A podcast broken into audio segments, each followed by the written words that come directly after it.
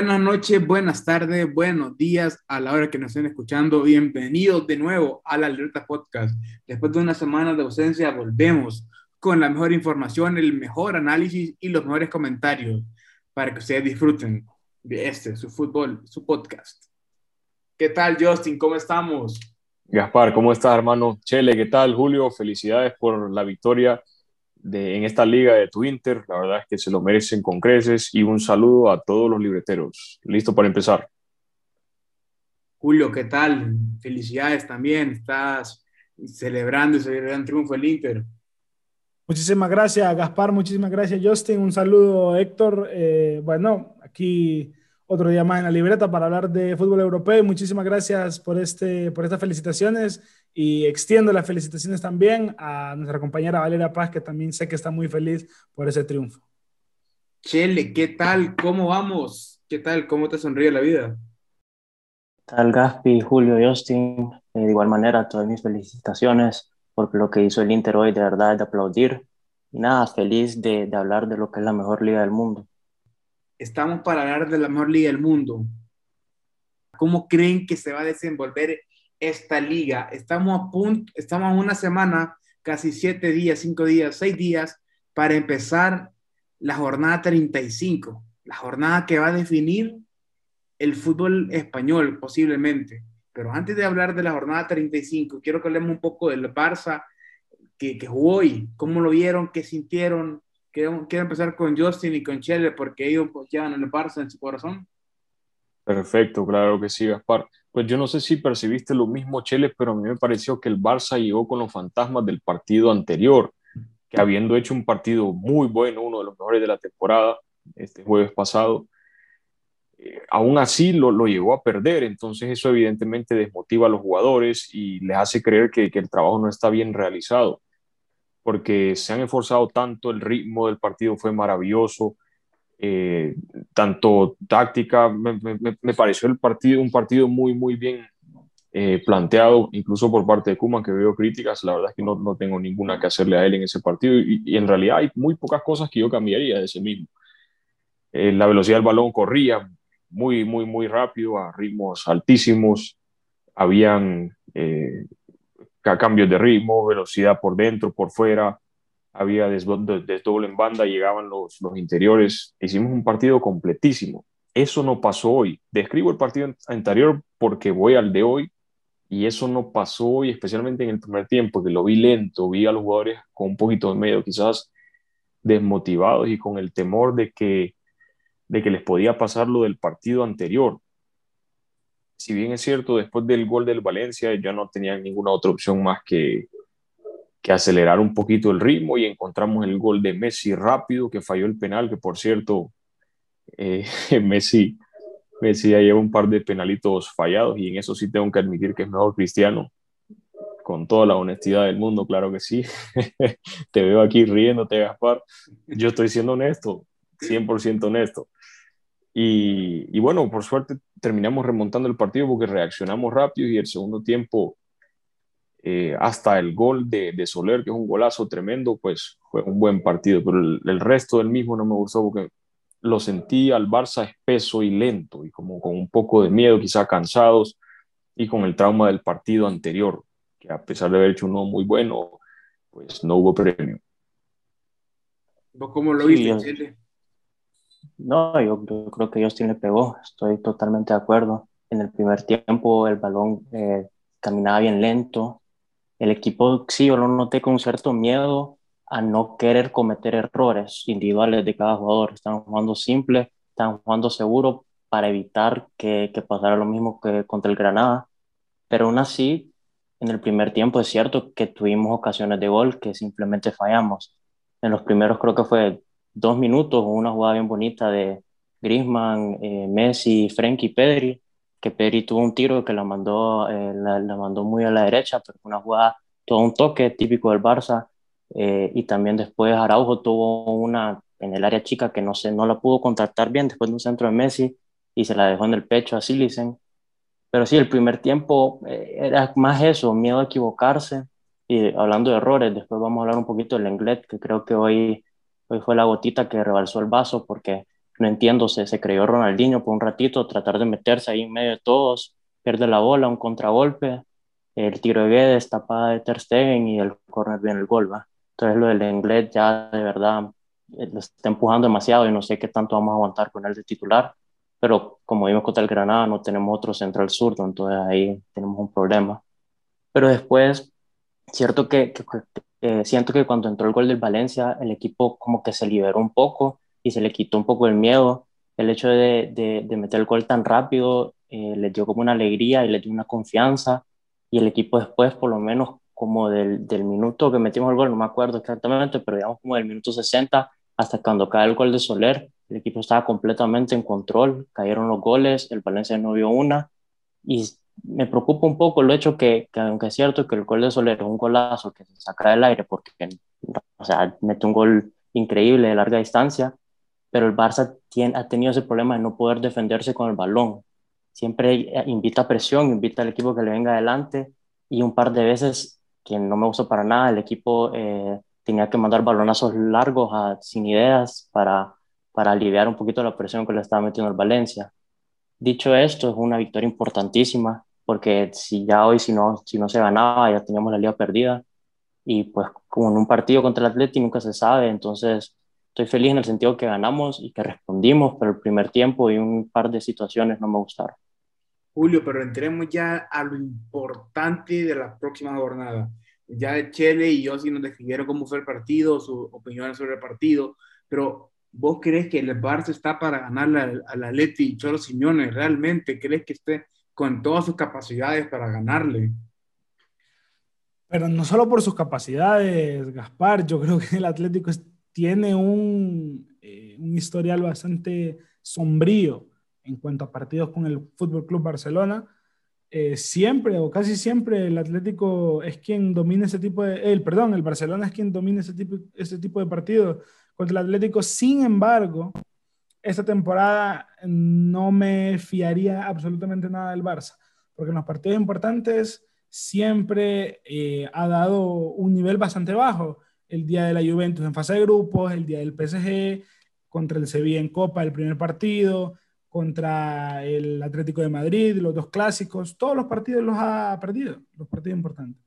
Entonces, no sabría decirte eh, eh, si está capacitado. Yo creo que el, Barcelona es mejor equipo que el, Atlético de Madrid, lo pienso sinceramente. El Atlético sufrió mucho para ganar al Elche esta jornada y, y sí pienso que el, el, Barcelona está realmente capacitado. En lo que yo sí tengo un poquito más de dudas es en el apartado mental. Creo que psicológicamente el Barça está en un punto bastante frágil. Vemos que en ese partido, por ejemplo, contra Granada, que como lo describe Justin, un partido fantástico del Fútbol Club Barcelona, se cae después de un primer gol, no sabe cómo reaccionar y le meten el segundo. Eh, igual este partido contra el Valencia empezó bastante mal, eh, remontaron eh, de forma, digamos, con garra, podríamos decirlo, al final de cuentas, porque con fútbol, yo sinceramente, aunque no jugaron mal, creo que tampoco jugaron el mejor partido de la temporada hoy. Remontaron bien, pero pero yo sí tendría dudas, siendo aficionado barcelonista, yo sí tendría dudas de este equipo y más en un partido tan importante como el que le viene la próxima semana. Aunque yo con el Cholo también y el Atlético de Madrid tengo mis reservas. Y con el Real Madrid, Club de Fútbol, Joseph Magnat, ¿qué reservas tenés? ¿Qué opiniones tenés? Porque si, si el Barça no consigue un resultado favorable contra el Atlético y el Madrid gana contra el Sevilla, ojo, mucho ojo. Sí, lo que a mí me tiene con mucho miedo, Gaspar, es que podríamos ser los asistentes de la Liga del Madrid. Con esos tres puntos que perdimos contra el Granada el jueves, ya se nos, pone, se nos pone la, la, cosa cuesta arriba, porque si nosotros le ganamos al Atlético de Madrid, lo quitamos de la primera plaza y le damos la oportunidad al Madrid de depender de sí mismo. Y cuando el Madrid depende de sí mismo, usualmente aprovecha esas oportunidades. El Madrid difícilmente cuando está en primer lugar deja ir esas, esas ventajas, cuando el Madrid está con, con el agua al cuello, cuando está con la soga apretada, cierra los dientes, aprieta el cuchillo y va para adelante y termina sacando los partidos como sea, por activo o pasiva. Entonces, por esa parte me da miedo, pero sinceramente dar un pronóstico de que si el Madrid podrá remontar la liga, que, que como está, pues como, vamos a ver, si el Madrid no tuviera que participar en Champions, yo creo que, que terminaría llevándose la liga.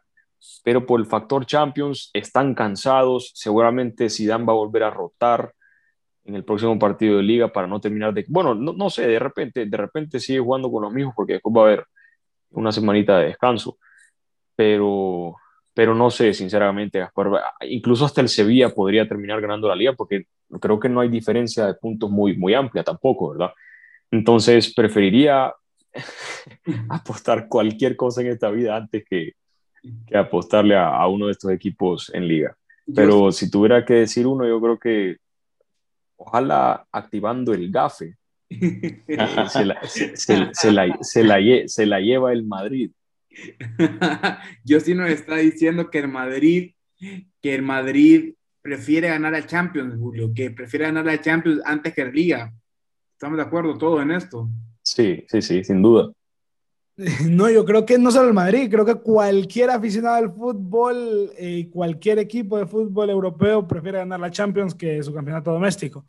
Eh, sin embargo, algo, un punto muy importante es el calendario y es que el Atlético de Madrid-Barcelona se juega el sábado antes que el Real Madrid-Sevilla que juegan el domingo. Así que el Barça no se puede permitir decir, ah, es que no le vamos a ganar al Atlético porque el Madrid no hizo, eh, porque el Madrid, eh, porque el Madrid ganó, no pueden, no pueden, no pueden dejar eso en el aire. Sabemos que son profesionales, que no, que este tipo de cosas no pasan en ese tipo, en ese nivel, pero, pero no, no, se les puede pasar por la cabeza eso al club, eh, el club catalán. El, Barcelona tiene que salir a ganar ese partido para poder seguir teniendo opciones en liga.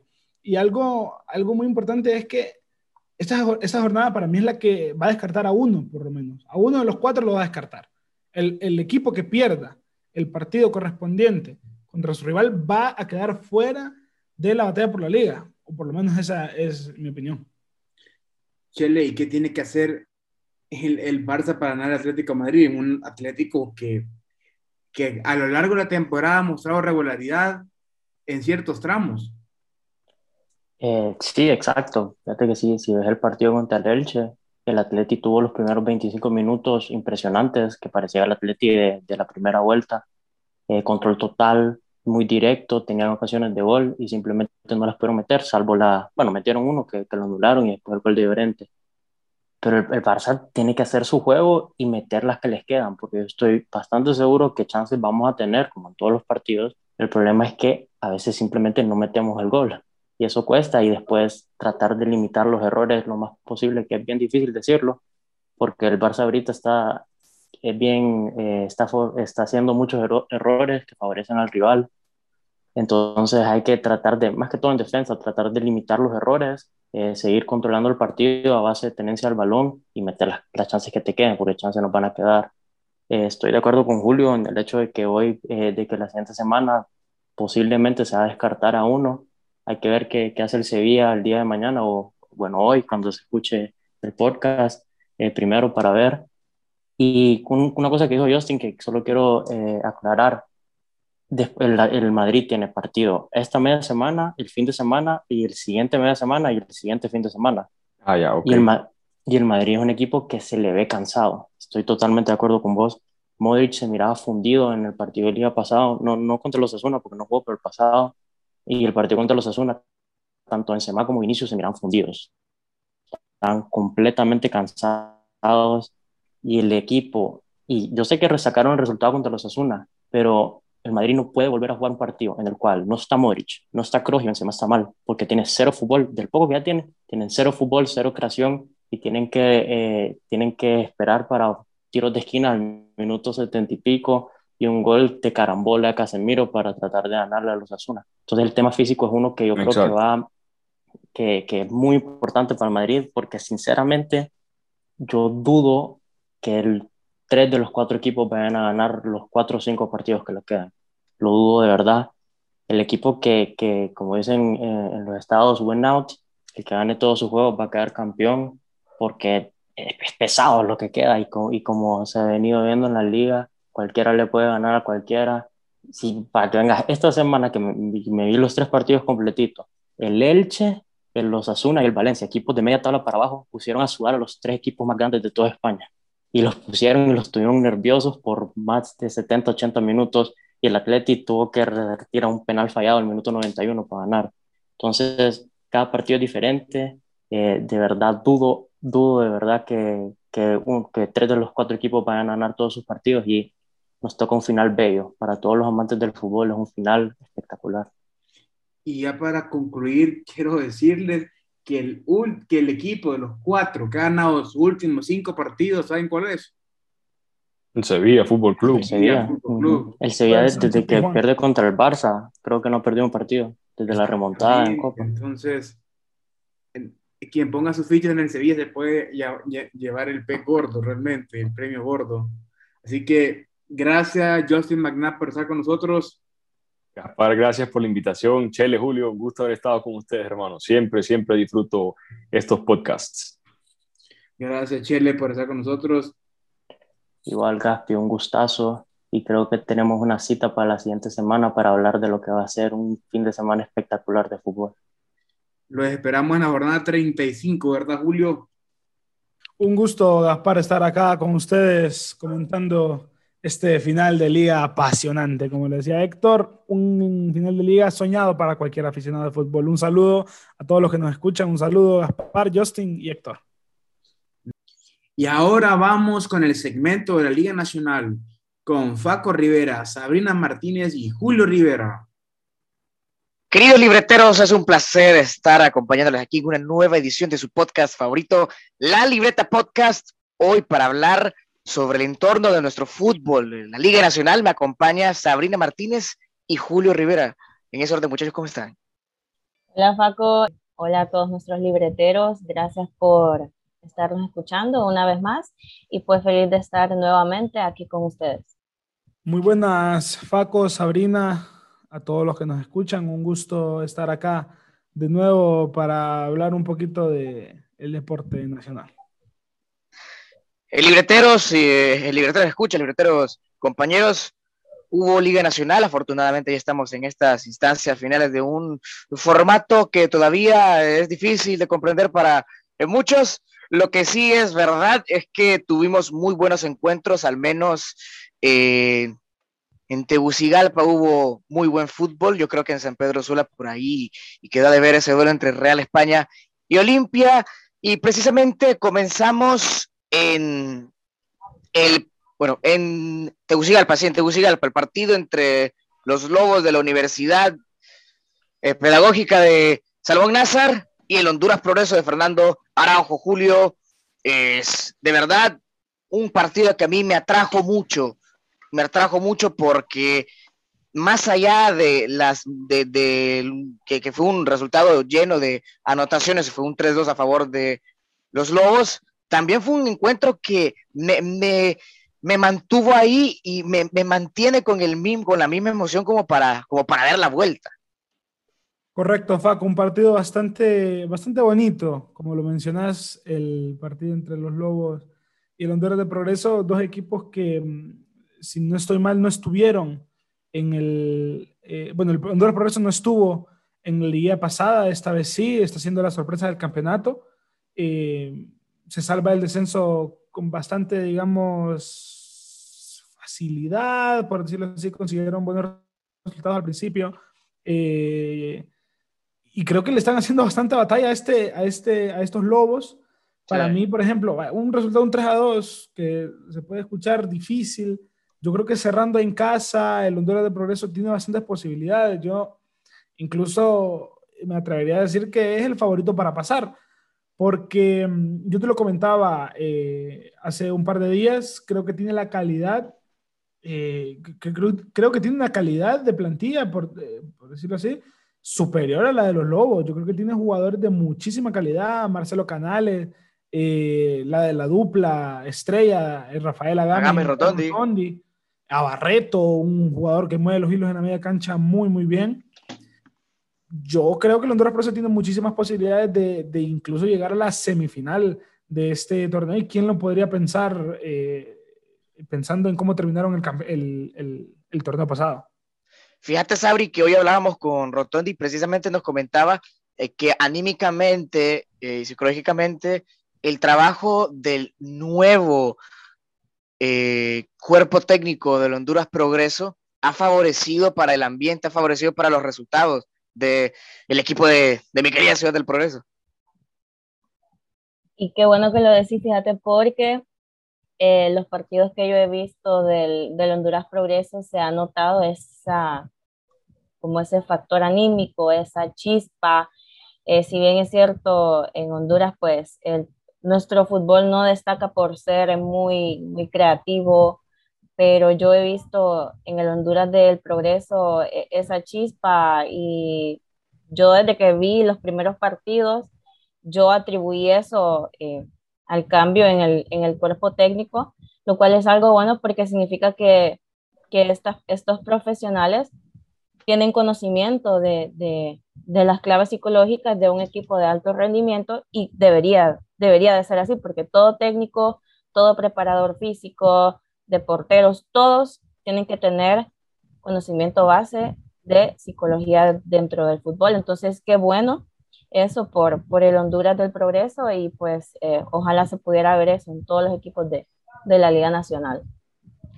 Justamente el, partido que se jugó después de este fue en el escenario que, que más extrañamos, sin duda alguna, ¿no? En el Estadio Olímpico se jugó el Real España Olimpia. A mí, honestamente, no me dio un muy buen sabor de boca, al menos el paladar futbolístico no, no me lo pudo, eh, pues, satisfacer.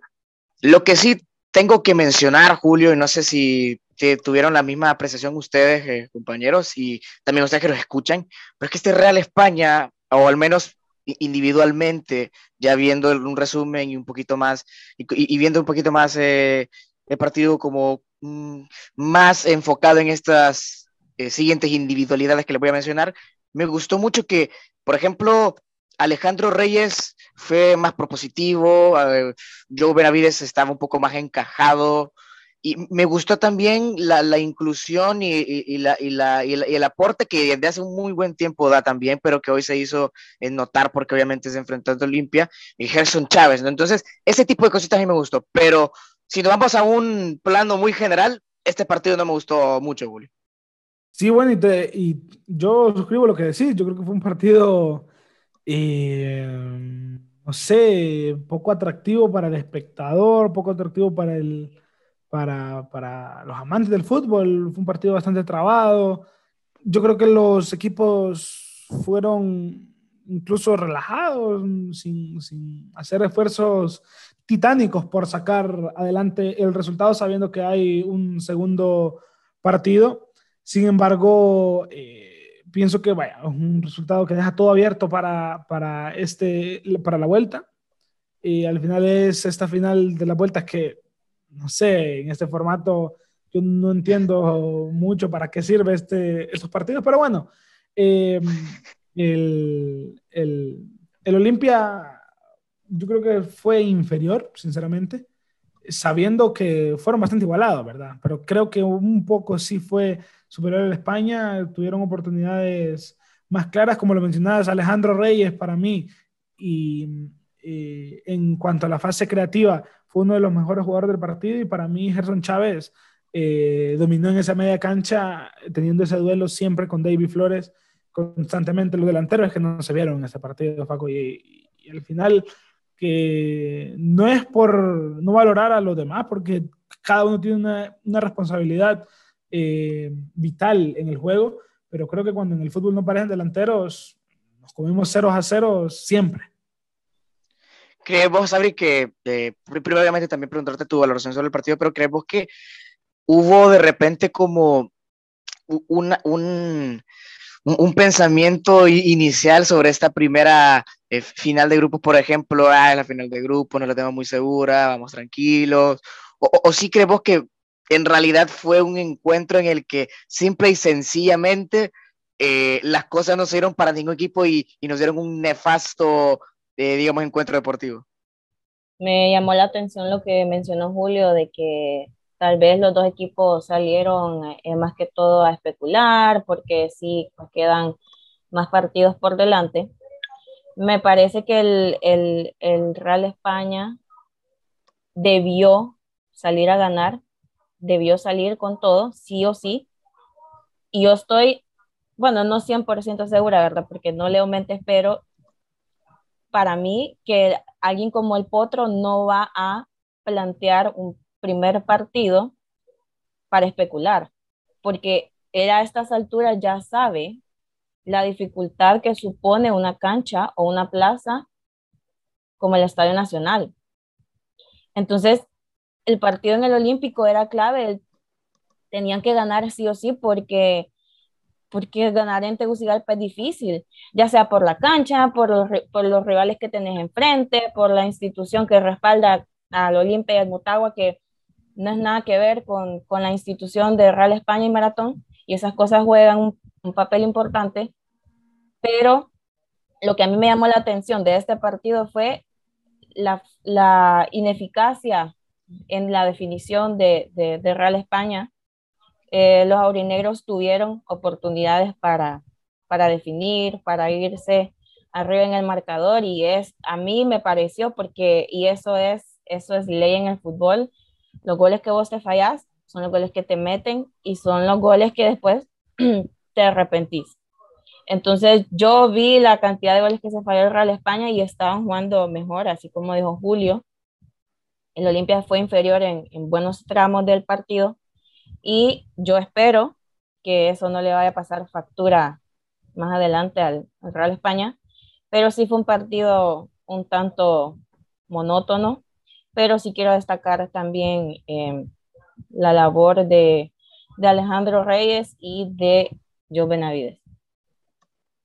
Justamente fueron dos piezas fundamentales, creo yo, para eh, un poquito estar todavía pendiente del televisor de lo que, de lo que aconteció allá en, en San Pedro Solo un encuentro que se disputó hoy fue el de el Vida enfrentándose al Motagua ahí en el estadio Seibeño. A mí me parece, Sabri, que ya... Eh, y, no, y no solo por destacar esta individualidad, porque obviamente que es un logro colectivo lo, lo de este Vida, pero este muchacho Luis Palma a mí me impresiona cada, cada, cada vez más. Definitivamente creo que ya no solamente es un futuro, yo creo que es, tiene, muchísimo, tiene presente, tiene muchísimo presente para un, un, futuro futbolístico que espero sea, no sé si inmediato, pero, pero, pero sí, sí, sí muy pronto para, para lo que significa y para lo que representa. Eh, Palma. Por bueno, y obviamente lo menciono para los que nos escuchan y no saben el marcador. Bueno, él fue quien abrió el marcador de este encuentro, obviamente, y empate el Motagua que llega a Sabri eh, de una manera no esperando. Luis Palma es un excelente jugador, joven, rápido, muy dinámico, eh, con mucho talento. Quiero destacar algo, yo sé que tal vez lo noto porque, por, porque soy psicóloga, no sé si otras personas lo notaron. Me pareció un poco inmaduro eh, que después de que él metiera el gol, se quitara la camisa. Ok. Si te fijas, cuando los jugadores meten un gol y se quitan la camisa, es porque vos metiste un gol de último minuto. Que te está, que te está la dando, euforia. Que te está dando el gane y vos sabes que ya es muy difícil que a estas alturas del partido te, te, te den vuelta al marcador. ¿Qué pasa con eso? Luis Palma se quita la camisa primer tiempo, o sea, era el 1 a 0, primer tiempo del partido de ida. Te sacan a María. Ajá. ¿Qué pasa entonces si, o sea, si le hubieran, le hubieran sacado a María en el segundo tiempo? Dejas a tu equipo, dejas a tu equipo con 10 jugadores y sos el referente. Sos el referente de tu equipo y te estás peleando un puesto. Entonces, esas, esas son cosas que los analistas del fútbol tienen que fijarse, por ejemplo, si yo me quiero llevar a Luis Palma al Porto, como estaban diciendo.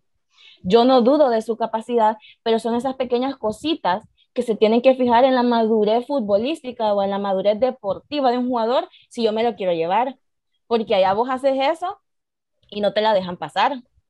Allá te castigan o lo que sea, pero te hacen saber que esas cosas no se hacen. Entonces, yo no dudo de su talento, me, me fascina cómo juega, creo que tiene bastante potencial, pero son cositas que se tienen que pulir antes de mandarlo al extranjero porque después se pierden, como Benguche. No, y te deja condicionado, Sabrina. por ejemplo, que te saquen una María en el primer tiempo, ya Luis Palma va, eh, ¿cómo decirlo? Con miedo. Más timorato, sí, va más timorato, sí. Porque el delantero también marca, el delantero es la primera defensa, no es que solo tiene que estar ahí esperando que... No, y, los delanteros son de los que más reciben amarillas en el, en el, en, el terreno de juego, al final por, por, los duelos aéreos y tal. Y entonces, claro, si te sacan una amarilla en el primer tiempo, condicionas tu juego en lo que queda del partido. Sí. Claro, no, eso, eso, sobre todo como eh, nuestro fútbol, y es que el fútbol no estoy diciendo solo el moderno, sino que en la mayoría de esquemas siempre eh, los atacantes ejercen una presión que, que significa y condiciona al equipo rival y eso es lo que precisamente eh, justo comparto con Julio y sé que sería igual, eh, termina condicionando el, el juego. Ahora, ya para, para finalizar muchachos, hay un tema que está de verdad latente y es que pues, y personalmente lo digo, Fuentes me informa que a mí y también Deportes TV se sacó la exclusiva de que Héctor Vargas Jr. ya no va a seguir como entrenador de maratón, pero no solamente Jesús, sino que se especula también quiénes pueden llegar, en el caso de Fernando Araujo, y también que hay una, que se quiere hacer una depuración en, en, maratón. Los mismos que están ejerciendo sus, sus, roles dicen que pueden dar un paso al costado. Sabri, ¿qué opinión merece?